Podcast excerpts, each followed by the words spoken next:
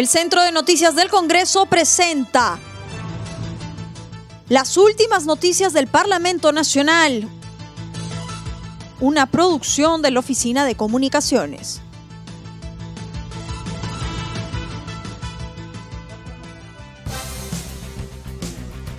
¿Cómo están amigos? Les saluda Rómulo Vargas. Hoy es viernes 12 de marzo del 2021 y estas son las principales noticias del Congreso de la República.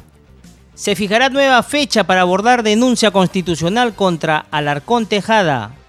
La mesa directiva del Congreso consideró por única vez y por razones de salud que se señalará una nueva fecha a fin de que el ex contralor Edgar Alarcón Tejada pueda ejercer su derecho a la defensa respecto a la denuncia constitucional 371 presentada en su contra. Así lo informó la presidenta del Congreso, Mirta Vázquez, quien previamente dio cuenta de un oficio presentado por el referido legislador, argumentando que se encuentra delicado de salud y con descanso médico por 21 días. Ex canciller Astete tendrá que hacer descargo por denuncia constitucional. En enlace telefónico con CNC Radio, el integrante de la Subcomisión de Acusaciones Constitucionales, José Luis Ancalle, se mostró sorprendido porque el presidente de la República, Francisco Sagasti, autorizó la vacunación irregular de la ex canciller Elizabeth Astete. Resaltó que los documentos que acreditan este hecho han debido ser conocidos por la misma comisión y no por los medios de comunicación. Eh, bueno, en realidad sí y también por el tema en que estos documentos han tenido que eh, haber llegado a la subcomisión o al y luego al delegado de la investigación que se realiza con respecto a esta acusación constitucional, ¿no? No sé cuál de las partes haya más bien puesto a consideración de la opinión pública, pero se está siguiendo el procedimiento. Eh, el descargo ya se ha remitido a la subcomisión, lo que corresponde ahora es ya una vez culminado el plazo que se ha dispuesto al delegado para invitar a una audiencia a los involucrados de esta acusación. Y donde se va a tomar en consideración la pertinencia de las declaraciones y los documentos que se presenten como medios probatorios. Expresó que una vez entregado el informe final por parte de la Subcomisión de Acusaciones Constitucionales, la ex canciller Astete tendría que hacer su descargo porque está inmiscuida en la acusación constitucional. Sí, ellos eh, tienen que asistir sí o sí porque están dentro de la acusación constitucional. Eh, en este tema lo de Macetti no te puedo ah, indicar con certeza, no, tengo el documento, pero Astete sí, sí, de todas maneras, ella está inmiscuida en esta acusación y va a tener que ser invitada para la audiencia que se tiene que hacer de manera reservada en la subcomisión.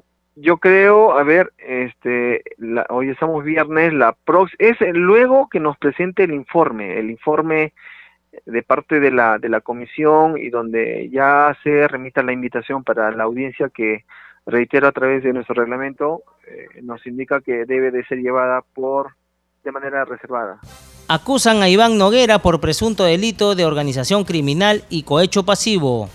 El Pleno del Congreso aprobó acusar constitucionalmente a Iván Noguera Ramos, ex miembro del desactivado Consejo Nacional de la Magistratura, por los presuntos delitos de organización criminal y cohecho pasivo específico tipificado en los artículos 317 y 395 del Código Penal respectivamente.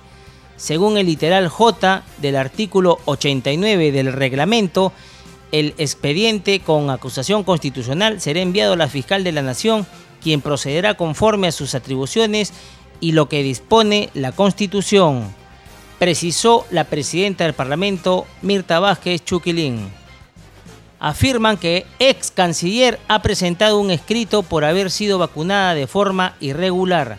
En enlace telefónico con el presidente de la Subcomisión de Acusaciones Constitucionales, Carlos Pérez Ochoa, dijo que la ex canciller Elizabeth Astete ha presentado un descargo por haber sido vacunada de forma irregular y con autorización del presidente de la República, Francisco Sagasti anunció que es competencia del delegado de la comisión elaborar un informe y requerir que se programe una audiencia previa notificación. Bien, eh, lo que aquí ha acontecido es que ha presentado un escrito de descargo y de ahí es el extracto. Eh, lo que sigue es que el congresista delegado va a elaborar un informe de determinación de hechos y pertinencia de pruebas y a su vez va a requerir que se programe una, eh, una audiencia. Esta audiencia, que para los casos de juicio político es pública, eh, será en, las siguientes, en los siguientes días agendada y programada previa notificación a las partes denunciantes y denunciados para que expongan sus argumentos. Bueno, siendo que esto forma parte de un descargo y con eh, lo que viene aconteciendo eh, por parte del Ejecutivo que ha sacado una comunicación al respecto, eh, corresponderá pues que las partes o se reafirman o en todo caso van a pedir que la, la persona, en este caso la denunciada que ha usado ese argumento, tenga que sustentarlo. Entre otros temas, habló sobre la aprobación por insistencia del tope que plantea las tasas de interés aprobada por el Pleno del Congreso de la República. Un clamor eh, popular, pero más que eso, eh, yo creo que esto tiene la contundencia y el peso de referentes que tenemos eh, en países vecinos. no hay un país en Sudamérica que tenga eh, tasas de interés eh, tan altas que ya rayan con la usura como en el país, como en el Perú.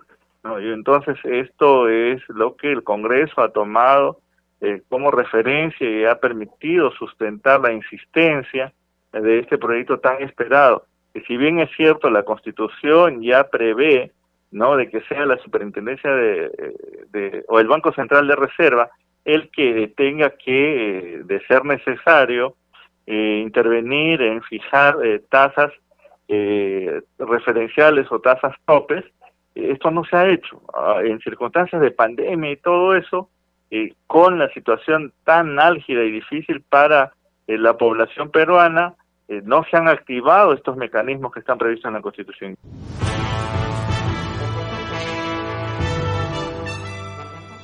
El Centro de Noticias del Congreso presentó las últimas noticias del Parlamento Nacional. Una producción de la Oficina de Comunicaciones. Los invitamos a visitar nuestras redes sociales y sitio web www.congreso.gov.pe.